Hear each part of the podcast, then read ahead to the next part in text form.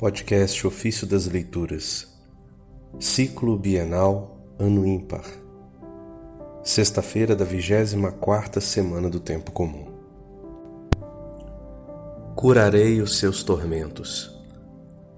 Do Tratado sobre a Encarnação do Senhor, de Teodoreto de Ciro, Bispo. Com liberdade, vai Jesus ao encontro dos sofrimentos preditos a seu respeito. Por várias vezes os prenunciou aos discípulos, tendo mesmo repreendido a Pedro, que repelia o anúncio da paixão, e declarou que por eles se daria a salvação do mundo. Por isso, apresentou-se aos que vinham buscá-lo, dizendo: sou eu a quem procurais. Acusado, não respondeu. Podendo esconder-se, não o quis, embora por mais de uma vez se tenha furtado às ciladas dos perseguidores. Chora sobre Jerusalém, que pela incredulidade atraía para si a ruína e prediz a suprema destruição do templo, outrora famoso. Com toda a paciência, suporta ser batido na cabeça por homem duplamente escravo, esbofeteado, cuspido, injuriado, atormentado, flagelado e, por fim, crucificado, e dado por companheiro de suplícios a dois ladrões, contado entre os homicidas e celerados. Bebe o vinagre e o fel produzidos pela má videira, coroado de espinhos em lugar de louros e cachos de uva. Escarnecido com a púrpura, batido com a cana, ferido o lado pela lança e, enfim, levado ao sepulcro. Tudo isto sofreu enquanto operava nossa salvação.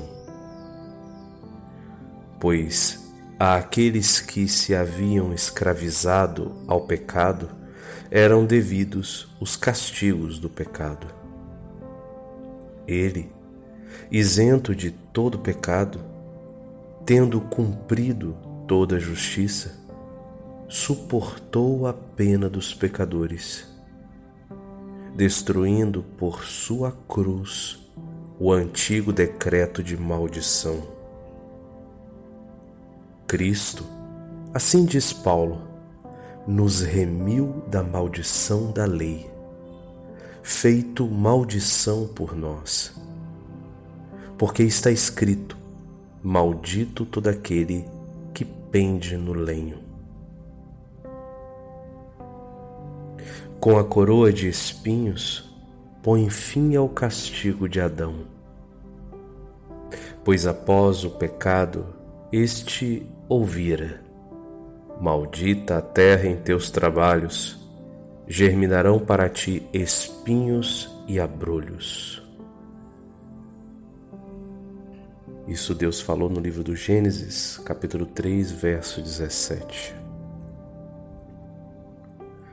Com o fel, bebeu a amargura e a dor da vida humana, passível e mortal pelo vinagre, assumiu em si a mudança do ser humano para o pior e concedeu a volta ao melhor. A púrpura significava o reino, a cana, o frágil poder do diabo. A bofetada publicava nossa liberdade tolerando as injúrias, flagelos e chagas a nós devidas. O lado aberto, à semelhança de Adão, deixa sair não a mulher que por seu erro gerou a morte, mas a fonte de vida que com dupla torrente vivifica o mundo.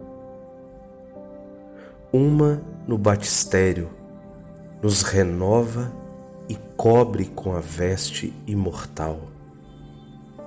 Outra, à mesa divina, alimenta os renascidos como leite aos pequeninos.